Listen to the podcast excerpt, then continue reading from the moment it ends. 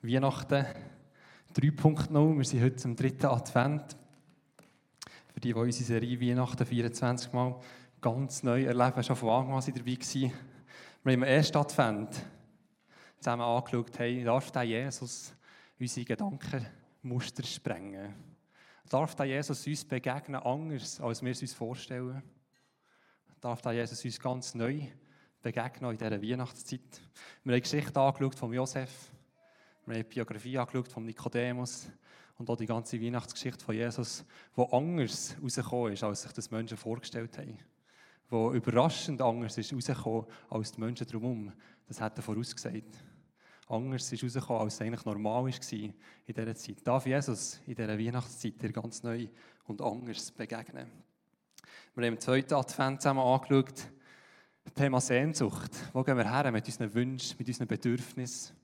Die Frau am Brunnen, wo Jesus trifft, eine Frau, die es nicht einfach hatte im Leben, schwierige Zeit hat hinter sich gehabt, geht am Mittag Wasser holen und trifft dort Jesus, wo ihr begegnet, wo ihr Herz kann verändern kann. Woher gehen wir mit unseren Sehnsucht? Auch in Zeiten von Weihnachten, in diesem Dezembermonat. Ist Jesus der Ort, wo wir mit unseren Sehnsucht, mit unseren Wünschen hergehen? Das zum zweiten Advent und heute dritter Advent, es geht um Menschen. Wir haben vorhin gehört, wie wir Sachen können beurteilen können, wenn wir Sachen einen Wert geben können. Und wir machen das auch mit Menschen. Es gibt Menschen, die sind uns deutlich sympathischer als andere Menschen. Es gibt Menschen, die wir gerne, aufgrund von Charakter, aufgrund von Persönlichkeit, aufgrund vielleicht auch von einer Geschichte, die man miteinander hat. Und es gibt Menschen, die haben wir auch ein bisschen weniger gerne. Vielleicht auch wegen, ähnlichen, äh, wegen dem ähnlichen Raster. Auch persönlich, vom öffentlichen Leben. Vielleicht hast du einen Politiker, der sagt, hey, der vertritt irgendwie meine Wellenlänge. Und sagst, mal, das ist für mich ein gewisses Vorbild. Vielleicht aber auch gar nicht. Das sagst du, mit diesem Politiker kann ich es aber gar nicht. Wir haben so gewisse Muster, wo wir Menschen auch ein bisschen schubladisieren.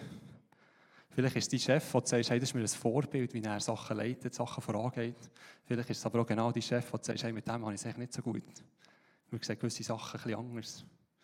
Bei mir ist es natürlich auch im Sport so, also an einem vollpackten Sportwochenende, ja, da gibt es Menschen, die finde ich cool. Ihre Leidenschaft für irgendetwas, wo sie Vollgas geben. Es gibt aber auch im Sport Menschen, die finde ich nicht so cool. Irgendwie ein bisschen abgehoben, ein bisschen arrogant. Mega unterschiedlich. Ich habe mir das Jahr die Formel 1 so ein bisschen genauer dürfen mitverfolgen Heute Abend das grosse Finale. Ich habe mich gewinnen für, für Red Bull, für Max Verstappen. Ich weiß nicht, was ich da darf sagen ich kenne viele Leute, die nicht so Fan sind von ihm, wo er eben genau nicht so sympathisch überkommt.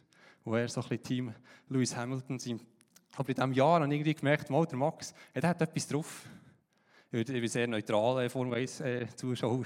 Nicht, dass ich da mega würde Partei ergreifen Aber irgendwie konnte ich mich können gewinnen Und dann passiert letzte Sonntag das, was eigentlich nicht hätte passieren Was macht er? Er steht absichtlich auf Bremse, dass der Hamilton in ihn reinfährt ja, jetzt kann ich es ihm nicht mehr so gönnen, wenn er heute Mami Weltmeister wird. Ich finde, das war wirklich nicht okay gewesen, aus sportlicher Sicht. Auch da gibt es Meinungen, die das anders sehen. Aber irgendwie, ein Jahr lang habe ich doch so ein bisschen gehofft, hey, mal, er könnte der neue Weltmeister werden. Und dann macht er aus meiner Sicht eine Dummheit in einem Moment, wo das nicht nötig war. Er hat äh, überholt, was er nicht durfte überholen. Äh, die FIA hat gesagt, hey, du musst den Hamilton wieder führen lassen. Und dann passiert der Crash wo er irgendwie absichtlich hätte in Kauf genommen. Und ich wirklich gemerkt, hey, nein, heute am Nachmittag ja, bin ich nicht mehr der Erste, der sagt, ja, ist gut, wenn der Max Verstappen gewinnt. Mal schauen, wie der grosse Showdown ausgeht. Wir alle haben Menschen, die wir gerne haben. Wir alle haben Menschen, Persönlichkeiten, die wir weniger gerne haben. Das ist doch ganz normal, aber schauen wir mal noch ein bisschen über den Teppichrand raus. In China gibt es ein, ein soziales Experiment. Es ist sogar noch ein bisschen mehr als ein Experiment. Ich weiß nicht, wie, wie es wirklich, wirklich umgesetzt wird, aber so in einzelnen Städten wird so testweise mit Sozialwerten geschaffen. Jede Persönlichkeit wird mit, mit der Datenüberwachung wie so eine, äh, eine Punktezahl geben. Und du startest bei 1000 und nachher, wenn du Sachen gut machst, wenn du deiner Gesellschaft dienst, dann bekommst du Pluspunkte. Sei das zum Beispiel Geld spenden an die Armen, wenn du bedürftigen Menschen hilfst, äh, dann bekommst du Pluspunkte, dass dein Ranking immer höher wird. Gleichzeitig aber auch, wenn du eher einen übermäßigen Alkoholkonsum hast, wenn du bescheissest bei den Steuern, äh, dann wird der Punktestand immer kleiner und wird abgezählt. Ähm, das wird sogar noch umgesetzt bei Wohnungssuchungen oder x Bewerbungen auf eine Wohnung. Dann kannst du dann schauen, was für ein Ranking die Person hat. Und es ist ja logisch, dass die mit einem höheren Ranking eine höhere Chance hat auf eine Wohnung, auf ein Auto, auf Tickets, ähm, für irgendwelche Veranstaltungen, für irgendwelche Reisen. Das ist eine Realität in gewissen Städten in China. Noch krass, wir würden glaube ich alle den Kopf schütteln, wenn wir irgendwie so etwas hören ein gewisses Ranking, alles, was überwacht wird, alles, was gesagt wird, hey, das ist gut, das ist weniger gut. Aber grundsätzlich würde man sagen, ja logisch, die Menschen, die die Gesellschaft positiv prägen, sollen ja für das irgendwo belohnt werden. Die Menschen, die der Gesellschaft schaden, sollen ja ein bisschen da irgendwo ein bisschen bestraft werden. Das ist, glaube ich, nicht der Grundsatz, wo wir sagen, hey, nein, den würden wir ganz anders sehen. Es ist, glaube ich, mehr das System dahinter, wo wir irgendwie ein bisschen Mühe haben oder wo uns ein bisschen Mühe macht. Obwohl das Ganze eigentlich sehr logisch klingt. Schauen wir doch mal so ein bisschen in die Bibel hinein oder in die ganze theologische ähm, Geschichte, wenn es um Werte geht. Wenn es darum geht, Menschen zu bewerten, Menschen ein Punktelevel zu geben. Und ich habe da die Leiter mitgenommen, Dani, kannst du mir schnell da auf die Bühne stellen, wo wir irgendwie so eine gewisse Stufe sehen von Werten.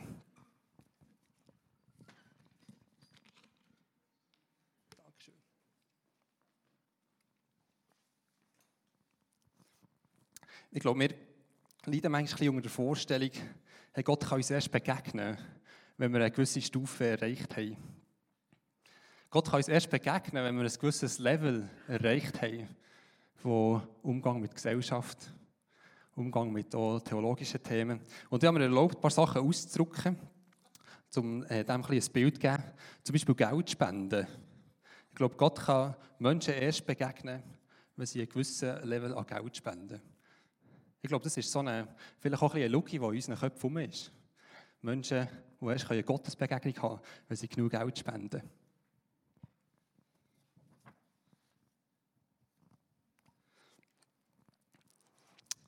Dann soziales Engagement. Wir haben so gehört, in China ist das so ein Thema. Hey, Gott kann mir erst begegnen. Letzte Woche bin ich angefragt worden von der Tankstelle, ob, wir, ob ich mir etwas zu essen kaufen von einem Bettler. Und ich habe gesagt, nein hindert es mich, Gott zu begegnen. Ich glaube, das ist so eine Lüge, die manchmal in unserem Kopf, in Köpfen ist, hey, unser soziales Engagement, wie fest denken wir an die Schwachen, wie fest denken wir an die Weisen, an die Witwen. Etwas, was uns die Bibel lehrt, und uns manchmal schon ein, bisschen ein Floh im Kopf ist. Hey, können wir Gott begegnen?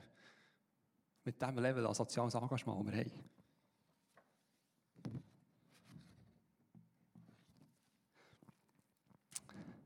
Thema Dankbarkeit habe ich mir noch aufgeschrieben.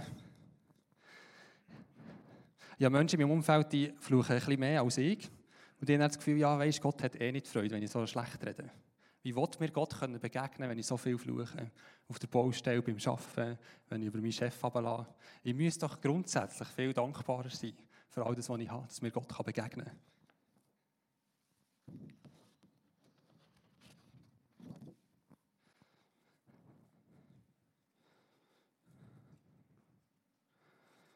Das sind jetzt alles Sachen, wo wir sagen, ja, in der Theorie denken wir, ist das recht einfach.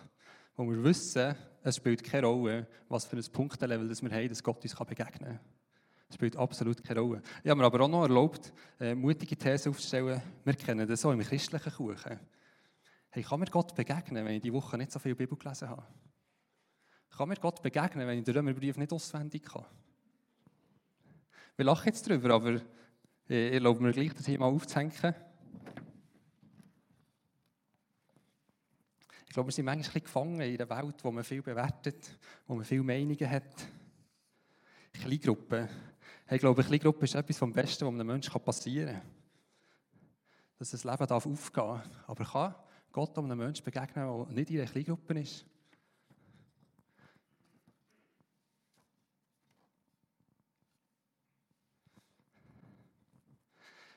Ich hänge hier noch den Dienst hinten nachher. Wow, du bist ja schon ein krass guter Christ, wenn du mega viele Dienste machst. Dein Punktelevel steigt, wenn du nicht nur in einer Gruppe bist, sondern eine leitest. Oder du bist automatisch auf einer Leiter eine Stufe weiter oben, wo Gott dir viel einfacher und viel näher begegnen kann. Ich hänge da mal noch den Worship auf.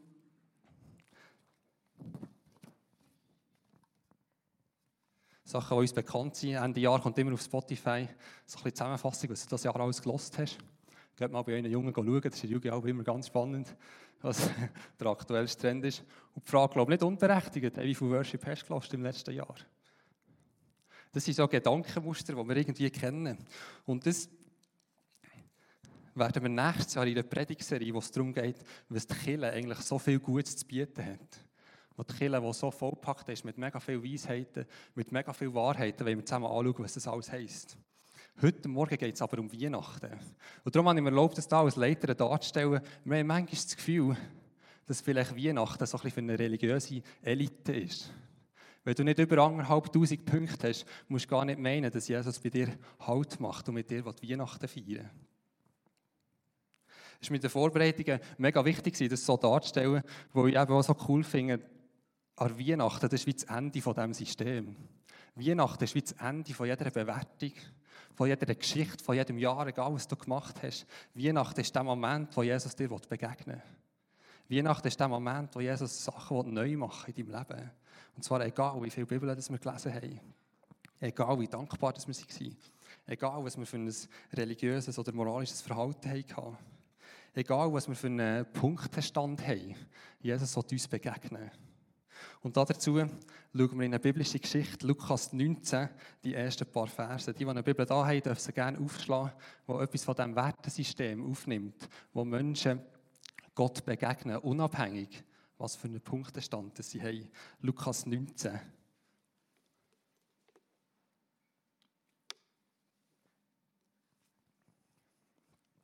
Das sind ein paar bekannte Verse vom Zachäus, Lukas 19, 1 bis 10. Jesus kam nach Jericho, sein Weg führte ihn mitten durch die Stadt. Zachäus, der oberste Zolleinnehmer, ein reicher Mann, wollte unbedingt sehen, wer dieser Jesus war. Aber es gelang ihm nicht, weil er klein war und die vielen Leute ihm die Sicht versperrten. Da lief er voraus und kletterte auf einen Maulbeerfeigenbaum. Jesus musste dort vorbeikommen und Zachäus hoffte, ihn dann sehen zu können. Als Jesus an den Baum vorüberkam, schaute er hinauf und rief Zachäus, komm schnell herunter, ich muss heute in deinem Haus zu Gast sein. So schnell er konnte, stieg Zachäus vom Baum herab und er nahm Jesus voller Freude bei sich auf. Die Leute waren alle empört, als sie das sahen. Wer kann es sich nur von solch einem Sünder einladen lassen, sagten sie. Zachäus aber trat vor den Herrn und sagte zu ihm, Herr, die Hälfte meines Besitzes will ich den Armen geben. Und wenn ich von jemandem etwas erpresst habe, gebe ich ihm das Vierfache zurück.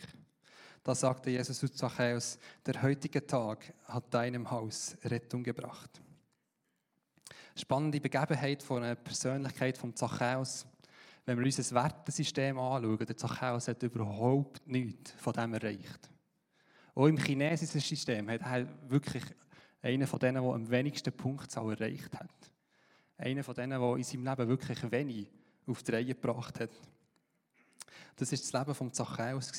Um das ein bisschen einzuordnen, der Tobi hat letzte Sonntag gesagt, die Römer waren zu dieser Zeit verhasst, weil sie als Besatzungsmacht gelten und auch so über Jericho geherrscht. Sie waren gewalttätig, sie waren brutal und es war überhaupt nicht okay, wenn du in deinem sozialen Umfeld auch nur irgendwo in Verbindung warst mit einem Römer. Und das war die Ausgangslage von Zachäus. Er hat sich auf die Seite der Römer gestellt, wo er für die geschafft hat und für die hat er Zoll eingetrieben. Und das war zu dieser Zeit noch etwas anders, als wir heute Steuern zahlen würden. Da ist wie von Rom aus geschaut worden, wie viel Wert hat Jericho etwa. Dann hat man gesagt, okay, für die nächsten drei Jahre machen wir so einen 5000 frankigen Pachtvertrag. Und dann hat der Zachäus gesagt, okay, ich kaufe den Vertrag und schaue die nächsten drei Jahre, dass 5000 Franken von Zoll auf Rom gehen. Der Zachäus hat aber nebst diesen 5000 Franken müssen von irgendetwas im Leben und hat er das mit seinen anderen Zöllnern selber ein System aufbauen, zum Geld hinterziehen, äh, zum die Steuern eigentlich recht beliebig können, äh, ansetzen. Und es war nicht so, gewesen, dass er nachher ist, neben diesen 5000 Franken noch 2000 hat müssen verdienen sondern das hat er wirklich Kreti und Pläti auch sehr willkürlich können entscheiden Das hat natürlich das Volk dann auch nicht so cool gefunden und hat ihn ausgeschlossen, hat ihn ausgestoßen. Der Zachäus war einer der Römer, man hat ihn gehastet äh, in einem System, das überhaupt nicht geschaffen war für den Zachäus. Der Zachäus, wir haben gelesen, das war ein kleiner Mann. ein kleiner Mann. Ich könnte mir gut vorstellen, dass der Zachäus in der Schule gemobbt wurde, weil er klein war. Steht, dass er wirklich ein sehr kleiner Mann war.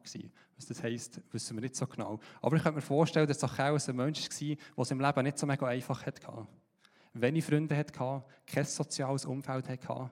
Und irgendwie ist das auch nicht auch noch naheliegend, dass er genau er der ist, der für Trümmer das Geld eintreibt. Dass genau er der ist, der nachher sich auf die Seite von Trümmer stellt, als ein Aussenseiter, als ein Einzelkämpfer, der sagt, dann mache ich das halt. Und so ein nach dem Motto, wenn ich schon sozial ausgeschlossen bin, dann will ich wenigstens reich sein. Oder das war seine Motivation. Gewesen. Kann man ja irgendwie noch verstehen. Als einer, der keine Freunde hat, als einer, der kein soziales Leben hat, dass ihm wenigstens finanziell darf gut gehen So hat er den Job angetan und hat dort für Trümmer gearbeitet. Wenn wir das Leben von Zachäus anschauen, merken wir, wie so ein Punktesystem wir grundsätzlich ablehnen würden. Aber gleich machen wir es irgendwie. Der Zachäus war wirklich nicht okay als Mensch. Der Zachäus hat viele Fehler gemacht. Ich glaube, auch der Zachäus wäre nicht einer meiner besten Freunde geworden. Und das zeigt irgendetwas von einem Ranking, das ich bei ihm machen würde. Wo ich gewisse Werte nicht gutheissen kann, wo ich gewisse Lebensmuster von ihm nicht gutheissen kann. Und das im Zusammenhang mit der Geschichte von Zachäus hat das Ganze noch viel schlimmer gemacht. Er ist ausgeschlossen worden, hat sich auf die Seite von Trümmer gestellt und dann hat er durch das auch immer mehr Steuern verlangt. Durch das ist er noch mehr gehasst worden, ist noch mehr ausgeschlossen worden. Sehr eine unglückliche, ja, eine unglückliche Situation im Leben von Zachäus. Und jetzt passiert etwas, was wir in diesen Versen gelesen haben. Das Momentum, wo Jesus in die Stadt kommt. Man hat gewusst, Jesus als bekannte Persönlichkeit, als Rabbi, äh, kommt mit seinen Jüngern, mit, äh, mit seiner Meute, läuft er durch die Stadt. Es war kurz vor seiner Kreuzigung, gewesen, also Jesus hat nicht mehr mega viel Zeit gehabt. Und man hat gewusst, hey, der läuft hier durch Jericho. Und das hat auch der Zachäus gewusst. Und wir können glaube ich, nicht ganz vergleichen. Das ist nicht so, wie wenn irgendein Popstar von Amerika würde in die Schweiz kommen und alle schreien, weil sie in der ersten Reihe hocken im Konzert. Das war schon noch eine, eine Stufe mehr gewesen. Der Zachäus hat wirklich viel riskiert, um an diesem Ort zu sein. Als einer, der von der Gesellschaft ausgeschlossen ist, ist es nicht so mega einfach, in ein Milieu hineinzukommen, wo andere Menschen sind. Der Zachäus hat man kennt der ist weggeschöpft worden. So ein nach dem Motto, hey, die Kinder in die erste Reihe, alle Eltern in die zweite Reihe und das hinterste noch der Zachäus. Man hat sich wie so ein, ein Spiel daraus gemacht, wo man gewusst hat, hey, da, da gibt es ein, ein Chaos, weil so viele Menschen zusammenkommen und da kommt noch der kleine Zachäus. Was will denn der überhaupt hier? Der Zachäus hat etwas auf sich genommen, um einen Blick werfen auf Jesus. Es war ihm nicht einfach gleich, sondern er hat gewusst, hey, der Rabbi, da wollte ich einfach mal schauen. Da wollte ich einfach mal irgendwie dabei sein. Und das haben sich viele andere Menschen auch gedacht, man hat gewusst, dass Jesus Zeichen und Wunder machen kann. Hey, ganz natürlich ist man einfach mal vorbeigegangen, um zu schauen, wer der Jesus ist, was der Jesus überhaupt so macht. Und der Zachäus war einer, der hat schon früh in seinem Leben wahrscheinlich so ein bisschen Überlebensstrategien entwickelt.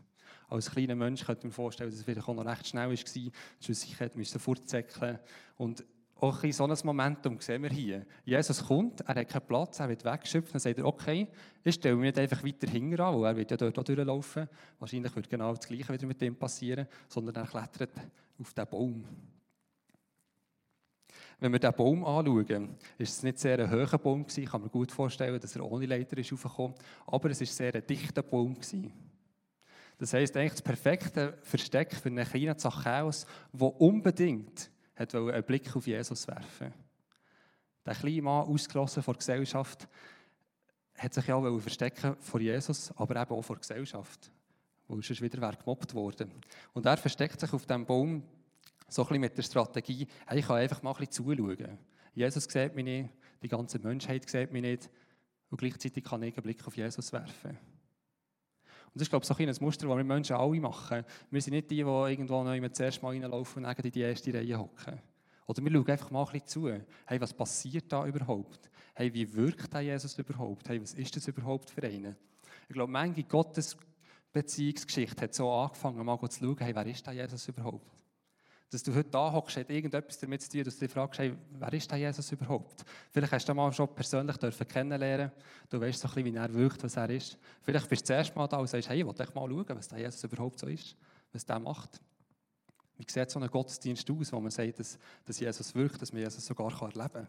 Und das war so ein bisschen die Motivation von Zachäus. Einfach mal dabei sein.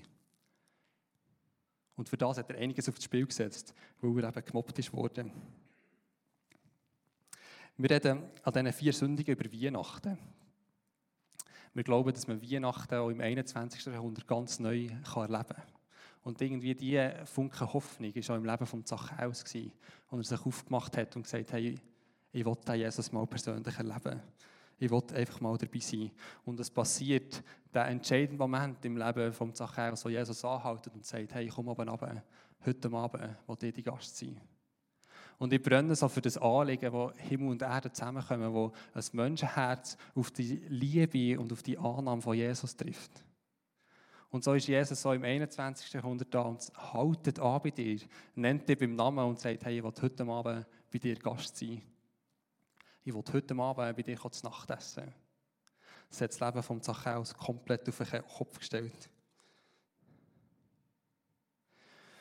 Der Zachäus war nicht einer, der stufenweise aufklettern musste, um irgendetwas von dem Himmlischen zu erleben. Er war nicht einer, der zuerst hat die Bibel lesen bevor er verstehen konnte, wer Jesus ist. Er war nicht einer, der zuerst eine Gebetsnacht machen um Jesus zu begegnen. Und das ist die entscheidende Message von Weihnachten, dass Jesus oben runterkommt und nicht wir Menschen zu ihm rauf müssen. Jesus kommt oben und er haltet beim Zachäus an und sagt, hey, lass uns heute Abend ein Fest machen in deinem Haus. Es ist die Nachricht, die ich jedem einzelnen Menschen wünsche und die Einladung von Jesus, die auch jedem einzelnen Menschen gilt. Wenn du noch nie von dem Jesus gehört hast, er haltet heute Morgen bei dir an und sagt, hey, darf ich dein Gast sein? Ich würde dich gerne kennenlernen. Ich würde gerne Zeit mit dir verbringen. Es ist eine wunderbare Tatsache, wo der Zachäus die Einladung abgenommen hat und von diesem Baum oben runtergeklettert hat und ist eingekehrt mit Jesus bei sich daheim. Es ist eine wunderbare Tatsache, dass es in seinem Leben eine komplette Revolution hat ausgelöst Ein Mensch, der Mühe hatte mit Geld, ein Mensch, der erpresst hat, ein Mensch, der hinterzogen hat, hat durch ein Meeting mit Gott sein ganzes Herz verändert dass er Geld spendet, dass er Geld weitergibt, bedingungslos. Das Vierfache, zurückgeben, dort, wo er beschissen hat. Und wenn wir zurückspulen in dieser Geschichte, hey, was hat das ausgelöst, das Momentum? Es war einfach die Sehnsucht vom Zachäus, den Jesus einmal zu sehen. Es war die Sehnsucht vom Zachäus, hey, wenn der schon mal da ist, ich will dem mal begegnen. Ich will einfach mal schauen. Auch wenn ich mich in einem Bus verstecke, auch wenn alle anderen Menschen das blöd finden, hey, ich will einfach einmal die Möglichkeit haben, einen Blick auf Jesus zu werfen. Das war seine Motivation und null Motivation, Bibel zu lesen, null Motivation, dankbar zu sein, sondern es war seine Sehnsucht, seine Motivation, Jesus einfach einmal zu sehen. Jesus ganz persönlich einfach einmal zu begegnen.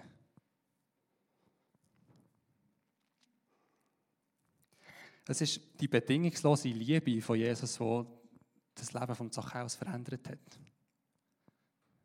Ein Mensch mit einem riesen Rucksack an Laster, an Bürteli, wo Jesus hat verändern konnte. Das ist unsere Hoffnung von Weihnachten. Wir schauen diesen vier Sündigen von Weihnachten immer in einen anderen Anfahrtsweg an. Aber schlussendlich geht es darum, dass Menschen Jesus kennenlernen können. Schlussendlich geht es darum, dass Jesus anhält und sagt, hey, heute Abend oder heute Morgen wollte ich mit dir Gast sein. Heute ich mit dir ein Fest feiern. Das ist die Nachricht von Weihnachten. Und ich brenne so, dass wir eine Kirche sind, wo, wo das dieses Jahr darf passieren wo das aber auch nächstes Jahr wieder darf passieren Es ist die Nachricht von Weihnachten, wo Jesus vor der Leiter oben runterkommt und nicht mehr irgendetwas machen müssen. Ich würde gerne sagen, das sind alles mega gute Sachen und es hilft uns, Gott durch diese Sachen zu begegnen. Aber an Weihnachten geht es um das Momentum, wo, wo Jesus runterkommt und sagt, hey, heute, heute nehme ich wieder mal einen Kaffee mit dir. Und er nennt dich beim Namen. Das ist eine mega schöne Botschaft, die wir als Killer die Fahne immer wieder hochheben wollen. Hey, du kannst heute Jesus begegnen, das glauben wir.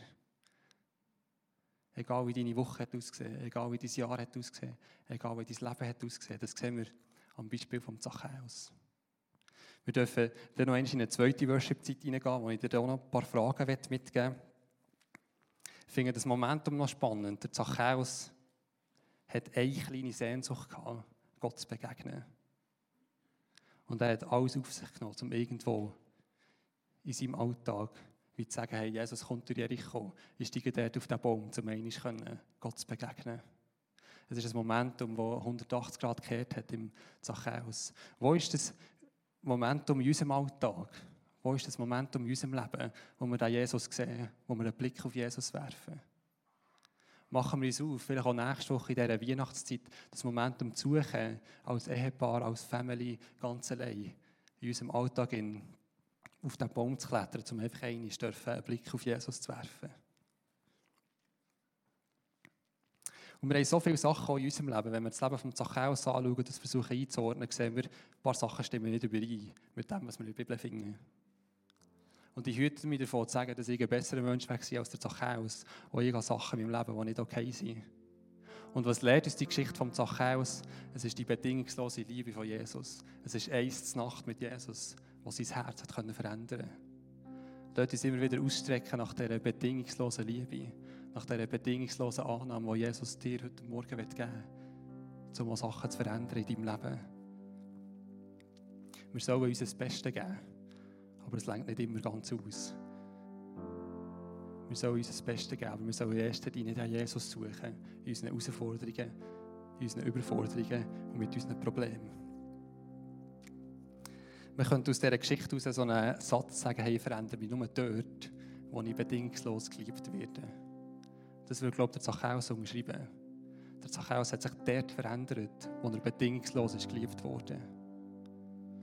Und er hat sich nicht dort verändert, wo die Menschen gesagt haben, hey, du sollst keine Röber in deinem Umfeld haben. Du sollst nicht Steuern hinterziehen. Er hat sich nicht durch Gesetz oder durch Gebot verändert, sondern er hat sich durch die bedingungslose Liebe von Jesus verändert.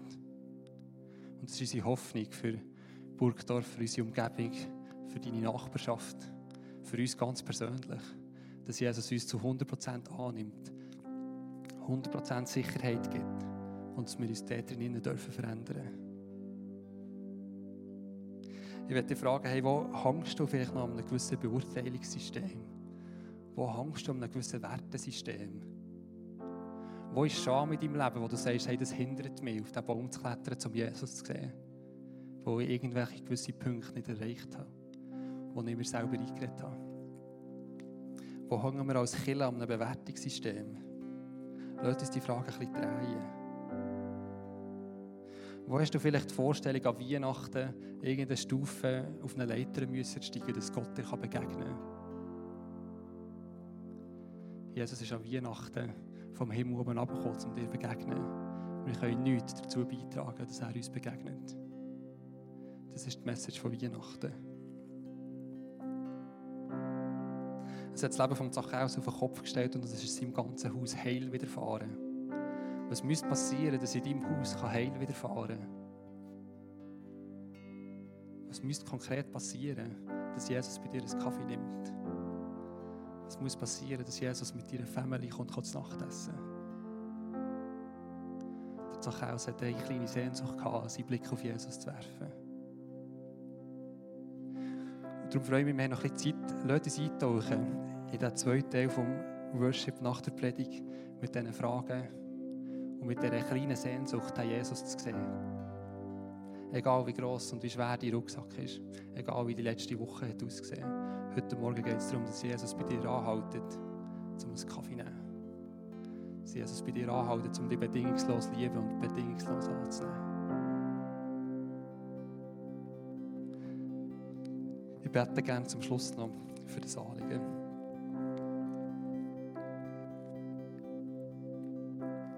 Jesus, ich danke dir für Weihnachten, wo du vom Himmel oben abgekommen bist. Ich danke dir für Weihnachten, wo wir nichts dazu beitragen können, dass du uns bedingungslos liebst, dass du uns bedingungslos annimmst. Ich danke dir für die mega gute Nachricht, dass wir auch heute noch dir begegnen können, dass du heute bei jedem Einzelnen von uns anhaltest und sagst, ich will bei dir einkehren. Dass dir ganz persönlich Heil widerfahren kann, dass deinem Haus Heil widerfahren kann. Jesus, ich danke dir für die gute Nachricht, die wir als Kirche dürfen haben.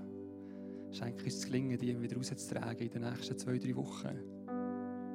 Wir dürfen die Hoffnung in die Welt zu tragen. Hey, da ist ein Jesus, der vom Himmel oben runterkommt, um dir zu begegnen, um dich beim Namen zu nennen.